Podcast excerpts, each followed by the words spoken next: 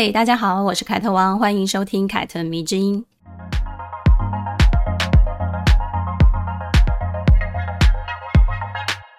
前阵子呢，有一位读者问了我一个非常可爱的问题。他说：“凯特，忘不了前男友算是恋爱脑吗？”我就跟他讲，没有人能真正的彻底忘掉前男友的。比如我，每一个交往过的男人，我都会记得啊，跟他们有过的回忆，我也都会记得。这是生命中很重要的一个部分，是怎么都不会忘记的。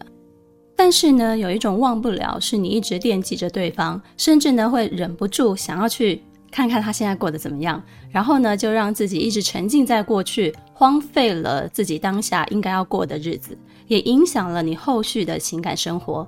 那么这种忘不了，就可能真的是有一点恋爱脑的倾向了。为什么我们会这么的害怕恋爱脑呢？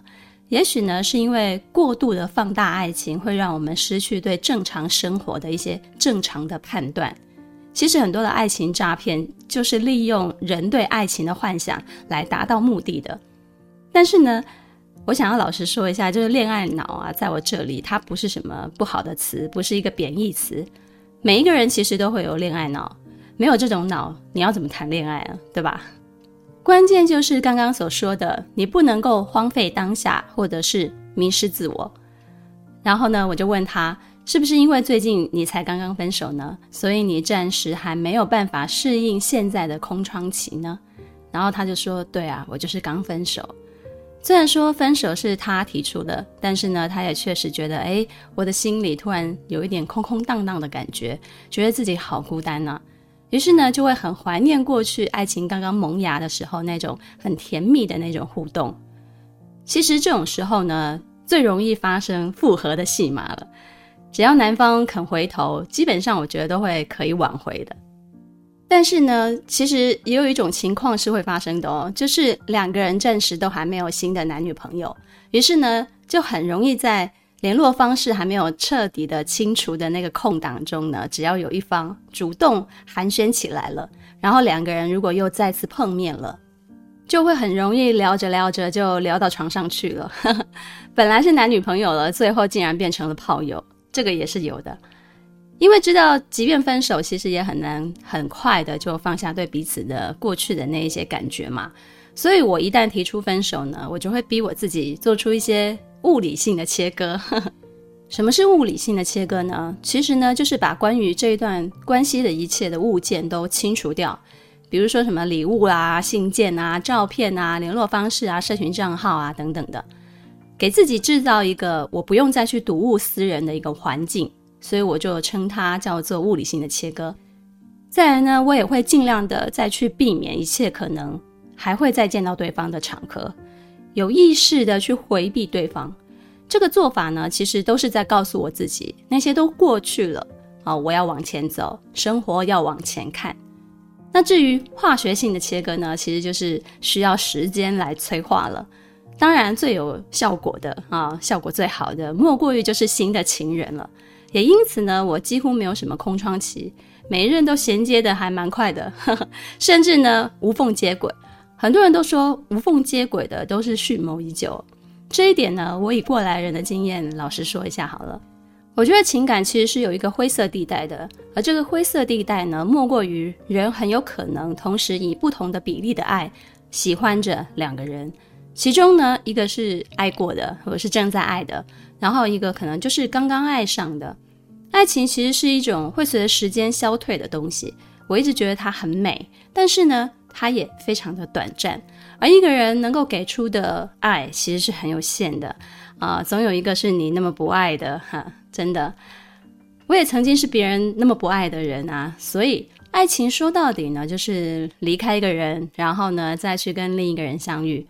至于为什么大家都会很期待，或者是会很希望永恒的爱情呢？你想过这件事情吗？会不会很有可能是因为大家都没有见过永恒呢？这个问题呢，现在留给大家去想想。那节目的最后呢，我再来说说自己的看法。既然提到了恋爱脑，我最近正在看一部陆剧，叫做《风吹半夏》，是赵丽颖主演的。自从呢看过《知否知否，应是绿肥红瘦》之后呢，我就很期待她可以转型。而在《风吹半夏》里面呢，她就饰演一个从收废品的小贩，然后一步一步创业，成为钢铁厂女企业家的角色。这个角色呢，就有一个很大的颠覆，是非常有挑战性的。而往常呢，在这一种大女主剧中呢，其实很容易演着演着就变成了爱情偶像剧了。但是呢，这部剧确实是有一点意思的，不仅呢很真实的去呈现商场的一切，连爱情呢，我觉得都谈得还蛮高级的。所谓的高级的意思呢，就是说女主角许半夏跟男主角的恋爱过程呢，是跟他一路打拼事业纠结在一起的，就是融在一起的。他们没有很多很多的感情戏，但是呢，却每一场戏呢，每一场的感情戏呢，都非常精准的切中了所谓你知道商人就是重利轻别离嘛？那重利轻别离的商人是要怎么谈恋爱的呢？虽然。我也认为恋爱脑不是贬义词，但是我有发现有一种女人，她们的恋爱脑是哦，总是觉得每一个靠近她的男人对她都是有好感的，她就很享受这种被众星拱月的感觉，所以呢，就会一直吊着男人的胃口。我想你们身边应该也多多少少会有这种女生吧？我觉得许半夏她是有事业脑的，她一门心思呢就是想着哦，我要做生意，我要赚大钱。然后加上有过一次婚姻的经验呢，所以他会把一些不必要的情感，有可能会成为后患的一些情感，给事先的除掉。这跟过去一些女主角的设定也不太一样哦。以前大部分的女主角都会后知后觉啊，哈，对别人对她有好感，不是后知后觉就是不知不觉。我觉得这种东西就是显得有点太过纯情，或者是太过清纯了。在现实生活当中呢，越是聪明越是精明的女性。谁对他有意思，他肯定是会知道的。我从来不相信什么美而不自知，我觉得都是骗人的。你自己有一点点姿色，你怎么会不知道呢？可是，在很多很多偶像剧里面，我们就是要打造一些很清纯的女生，她就是不知道她自己有这么漂亮。哎，真的是有点很讨厌这种设定。而我们想看到的呢，除了是谁会爱谁啊，谁会追谁之外呢，谁会怎么拒绝谁，其实也是很重要的。而这一部剧呢，就是把一些许半夏怎么拒绝别人这些过程也拍出来，而且都拍得还蛮有意思的。比如呢，有一个一直很仰慕他的小弟，哦，曾经为他出头，然后去坐了牢。然后出狱之后呢，这个小弟就给了他一个当初本来打算买送给他的一个发夹，其实就是一种表示情感的一个物件。然后那个时候他开着车，结果呢，他下一秒呢就打开车窗，就把那个发夹给扔出去了。他说。时代不一样了，我们要往前看。然后一个动作，一句话，就直接把人家小弟的那个小心思给断得干干净净的。同时呢，还交代了自己的事业野心，点醒对方，你也要往前看，不要沉溺于过去。他把对方看作是自己非常重要的事业伙伴。他对他的情感呢，是基于朋友伙伴的情感，而不是恋爱关系的。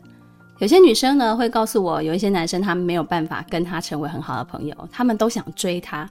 如果你真的想要跟这些男生成为事业上的朋友，工作上有来有往，但是情感上不暧昧，其实有的是方法，就看你用不用而已。但如果你恋爱脑作祟，还要同时用暧昧的手段吸引别人，又同时要别人看重你工作上的专业，我觉得嘛，这个其实也很为难别人的。除非你真的也对他有意思，你也想被他追。再来呢，有一个是苏医生，对许半夏也是非常有好感的。他在半夏某一次生病的时候，在家里休养，然后就赶着为他做饭，手艺很好，是一个新好男人。然后做饭之后呢，他就看着躺在床上的许半夏，然后就很勇敢的指着他床边的位置，然后就对他告白了。他就跟他讲说：“我想躺在那里。”许半夏的回答也很有意思哦，哦，这么直球，我们来看他怎么接。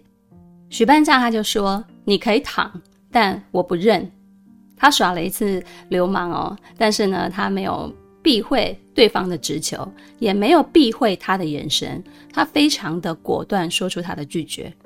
我觉得女人学会聪明的拒绝男人是很重要的一件事情。首先呢，你对自己就要非常的诚实。你对自己越诚实，你就越不会逃避别人的直球，你就可以很自信地说出拒绝。很多女生非常害怕拒绝别人，所以就装作不知情。明明其实也没那么喜欢他，却偏偏要收下别人的礼物。然后别人说要请你吃饭，也不好意思说，就会让误解越来越深。我觉得这是非常致命的，会引来很多不必要的麻烦。这部戏的情感戏呢，虽然是很少，但是真的都特别有意思。如果你在职场上有自己欣赏的人，他很优秀，而你一开始呢，根本也没有办法跟他相提并论，你们相差很多。其实呢，你也可以看看许半夏他是怎么一步一步追上对方的，然后他是怎么表达跟试探的。许半夏呈现出来的其实是一种女性在爱情中的主动性。我觉得这种主动性呢，特别特别的有美感，非常非常的有性张力，并不会让人觉得很牵强或者是很掉价的感觉。我想这也是很多女生一听到“主动”两个字哦，马上就会浮现的一个想法，就是哇，好掉价哦，这样子会让男生看不起。我觉得这就是你没有搞懂“主动”是什么意思。你以为就是要像男生一样哦，要非常大胆的告白，成不成功就是那百分之五十的几率这样子，然后等待对方给你一个回复。不是，女生的主动不是这样子的。女性在恋爱中的主动呢，其实是包含观察对方，替彼此制造机会，然后呢，在适当的场合呢，散发你该要有的魅力。这些呢，其实都是按部就班，一点一点的推进的。如果你发现对方，嗯，好像没有意思，你也可以暗暗的就退下来。所以呢，这样子就不会造成彼此之间的尴尬了。我经常觉得呢，这就是积极主动的女性所散发出来的一种对自我的掌控力啊。这种自我的掌控力其实是很重要的，是我们要去学习的。不管是恋爱或者是分手，只要你是主动的，而不是被动的。你这一生享有幸福的机会就会非常非常高，而我们今天故事的主角法兰索瓦斯·吉洛也是这样的一个女人。法兰索瓦斯·吉洛，大家可能对他的名字并不是那么的熟悉。他是法国人，是一个画家、艺术评论家、作家。他的画作呢，被纽约现代美术馆和巴黎现代艺术博物馆作为永久的收藏品。二零一零年呢，更被授予了法国最高的艺术荣誉——法国荣誉军团勋章。但是呢，他更出名的、更被人所知的是，他曾经是毕卡索的情人，而且呢，是毕卡索众多的情人当中呢，唯一一个主动选择离开毕卡索的人。如果你稍微对毕卡索的情史有所耳闻的话呢，应该就会知道他这个人很花心，而且呢，几乎他爱过的或者是爱过他的女人呢，结局都很惨，不是被抛弃就是自杀。除去了他的初恋女友之外呢，他有两任的老婆、四位的情人，以及无数个逢场作戏的露水姻缘。我想这应该就是艺术家的一种通病吧，他们都非常的多情，然后他们靠才华就可以吸引很多很多的女人。更何况毕卡索是为数不多在世的时候就非常非常出名，也非常富有的艺术家之一。他虽然身高不高，但是他有才华、多金又浪漫，而且他非常具有霸总般的火爆性格。对于某些女人来讲呢，他就非常的有吸引力。如果你想要了解毕卡索的生平，可以推荐大家看一部剧，叫做《世纪天才毕卡索》，是国家地理频道出品的一出剧。我觉得还蛮好看的，但是呢，在世纪天才的背后，隐藏的是一个非常巨大的缺陷，就是毕卡索对他的爱人或者是他的亲人都是非常的自私残酷的，但也不妨碍很多的女人对他趋之若鹜，成为他画作上一个又一个的缪斯女神。很多女人呢，会因为成为他画作上的女主角，因此感到非常的优越。但是呢，比起其他女人非常惨痛的命运，法兰索瓦斯·吉洛呢，不仅全身而退，离开毕卡索之后呢，她还经历过了两次婚姻，并且在情感跟事业中呢，都活出了自我，收获蛮大的。她其实是一个让毕卡索心服口服的女人，可以这么讲。而在她和毕卡索这一段恋情当中呢，又有什么值得我们可以借鉴的呢？现在就跟着凯特一起来听听她的故事吧。一九二一年十一月二十六日，法兰索瓦斯·吉洛出生于法国塞纳河畔，是一位射手座的女孩。她的父亲呢是一名商人和农学家，而她的母亲呢是一位水彩画家。她的家庭非常的富裕，教养很严格。父亲呢从小就希望他可以成为一名律师或者是科学家，过上不平凡的生活。但是呢，他却非常非常的喜欢画画。十七岁的时候呢，他完成了巴黎大学哲学系的学位。十八岁呢，又得到了英国剑桥文学系的学位。在父亲的坚持下呢，他又陆陆续续完成了法律的学科。但是呢，实在是太喜欢画图了，所以他就常常翘课去画画。最后呢，只好放弃攻读法律，正式的跟父亲摊牌，进入了艺术的领域。一九四三年，一个非常平常的春天，法兰索瓦斯在塞纳河左岸的餐厅呢，跟两个好朋友一起吃晚餐。结果没想到呢，他的邻桌一位大叔呢，却自此改变了他往后的生活。这位大叔不是别人，就是当时六十一岁的毕卡索。而法兰索瓦斯呢，那个时候只有二十一岁。她很年轻，非常的明媚动人，吸引着毕卡索的目光。于是呢，毕卡索就主动起身去了法兰索瓦斯跟朋友的那一个餐桌，慎重的自我介绍，并且希望大家可以交个朋友。大师降临啊！哦，那一桌的小女生当然是非常欢迎，也非常乐意的。他们很快的就打成一片了。而法兰索瓦斯呢，也很主动的邀请毕卡索一起参与他为朋友所举办的一个画展。其实他胆子也蛮大的，面对大师，他还敢邀请他去看他们的画展。不知道他是毕卡索吗？嗯。而毕卡索呢，也回应他，邀请他跟他的朋友一起去参观他的画室。就这样子一来一往，两个人很快的就明白了对方的意思了。于是呢，很自然的就走在一起了。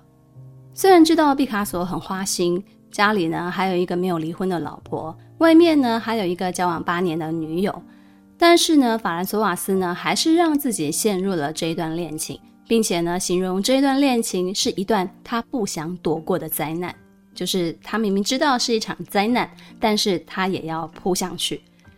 不管父母的反对，他就决心一定要跟毕卡索在一起。在一起三年之后呢，一九四六年，他们正式的同居了。因为毕卡索呢还没有跟老婆离婚，所以呢，他们一直都是同居人的关系，并没有结婚。一九四八年，他们两个还搬到了南法。过起了岁月静好的乡间生活。这个时期呢，法兰索瓦斯生了两个孩子，两个人呢一起创作，一起维持这个美满的家庭。某方面来说呢，法兰索瓦斯呢是毕卡索创作上的缪斯，是他的模特，也是一个同行，所以呢，他们可以针对作品进行非常多样化的讨论。法兰索瓦斯呢还经常提出一针见血的批评，让毕卡索有点招架不住。但这样的评论呢，却又很多时候刺激着毕卡索的灵感跟他的创作。但是呢，也跟很多的夫妻一样，越是深入的了解对方的生活的每一个部分，你就会发现，其实有很多跟之前想象不太一样的地方。他们从恋爱到同居到生两个小孩，只花了五年的时间。当甜蜜的爱情逐渐的消退之后呢，法兰索瓦斯就发现了毕卡索在真实的生活当中。其实是一个非常不讨喜的男人。这一位伟大的艺术家呢，他的脾气非常非常的暴躁，他的性格呢，则是非常非常的任性，而且很自私，是一个不讲道理的大孩子。具有强烈自我意识的法兰索瓦斯呢，在面对毕卡索的霸道跟他的专制的时候呢，经常就是当面会对他提出相反的意见。他没有办法完全服从毕卡索，对他言听计从，而这一点呢，让毕卡索非常的抓狂，因为他认为自己的女人就是要围着他转，他应该是这个女人的全世界。但是，当了母亲的法兰索瓦斯并不是这样想的，尤其是他越来越深入接触毕卡索这个人的方方面面之后呢，他就更加确信自己对于毕卡索来讲，可能只是众多女友当中的其中一个。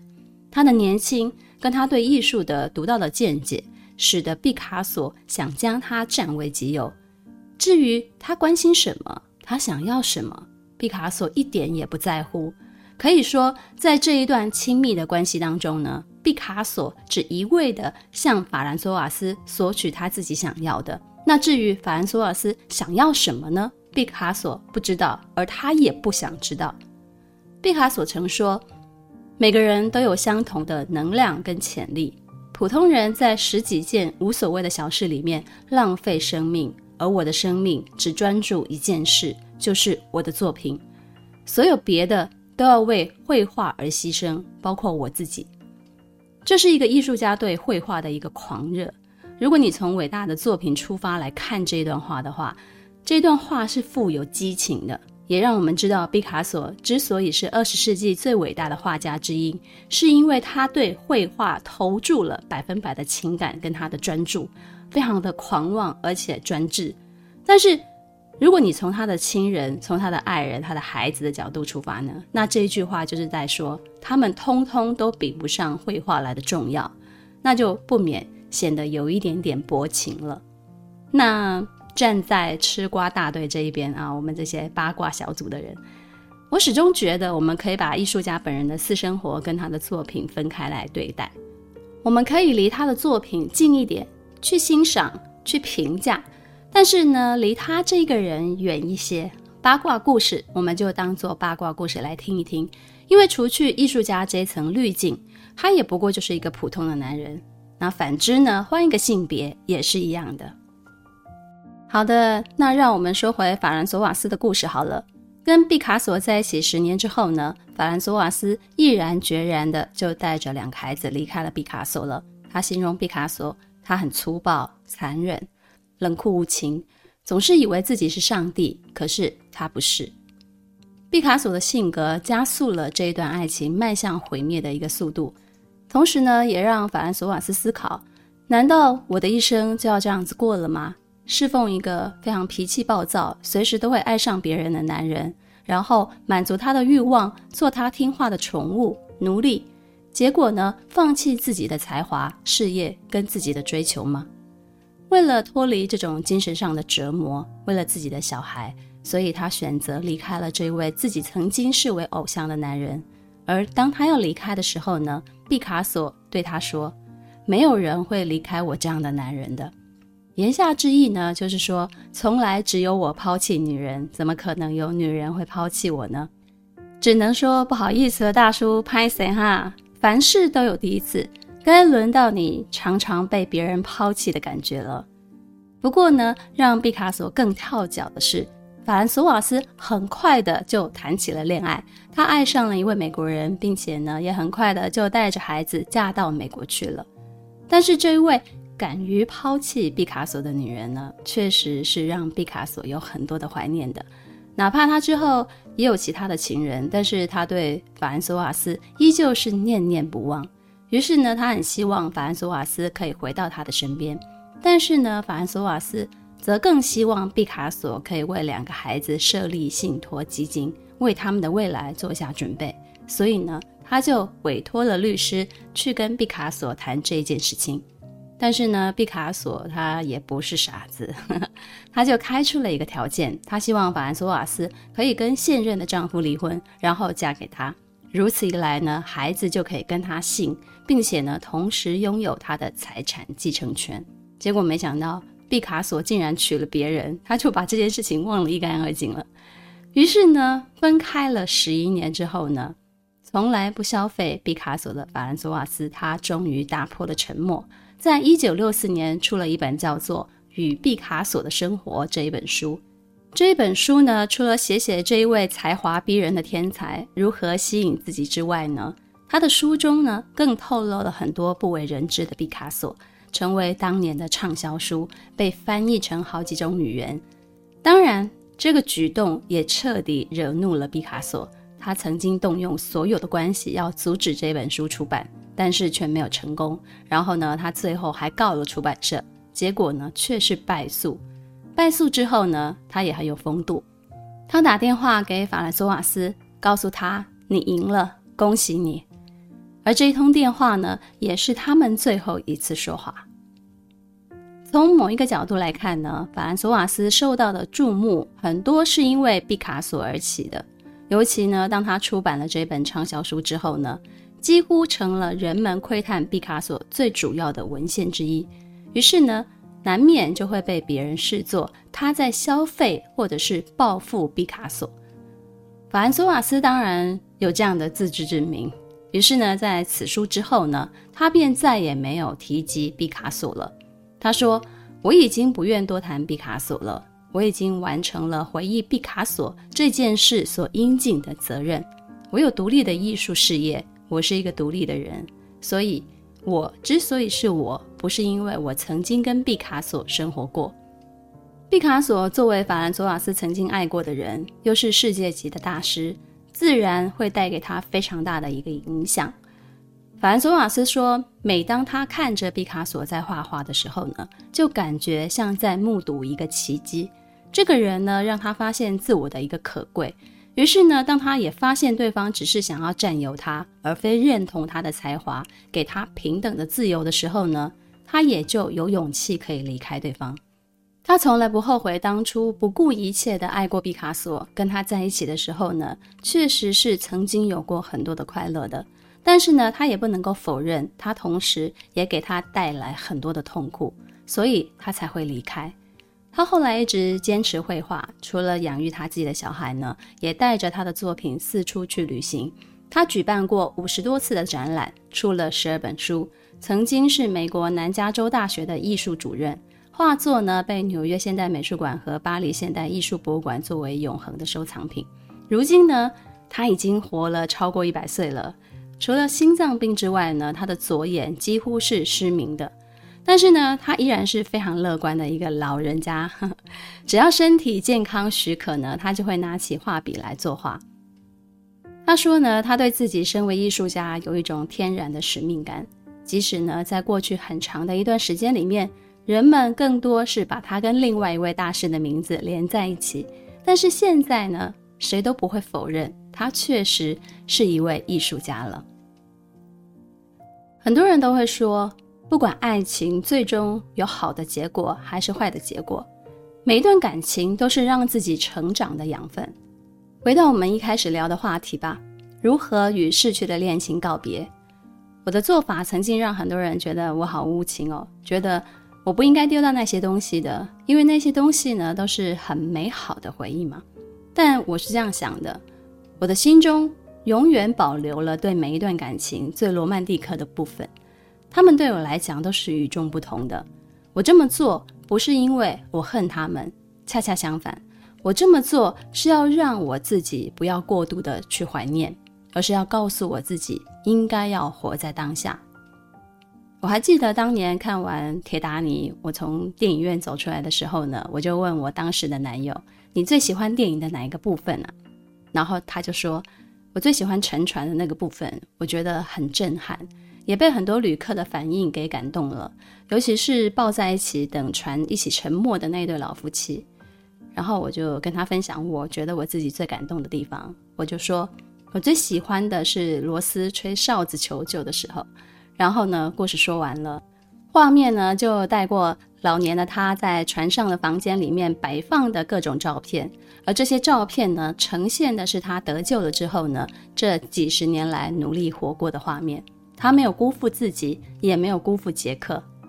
还记得一开始我问的一个问题吗？为什么大家都期待或者是希望永恒的爱情呢？永恒的爱情究竟是什么呢？我先来说说我自己的想法。我觉得啊，永恒的爱情就是你爱过的那些人影响过你的思想，最后活在你的心中。所以你一定要带着这些爱，好好的往前走。痛痛快快的去体验你的未来，然后再一次的与其他的人相遇相爱。希望你喜欢这一集关于法兰索瓦斯吉洛的故事。今天是十二月二十五日，跟大家说一声圣诞快乐！凯特迷之音，咱们下次见了。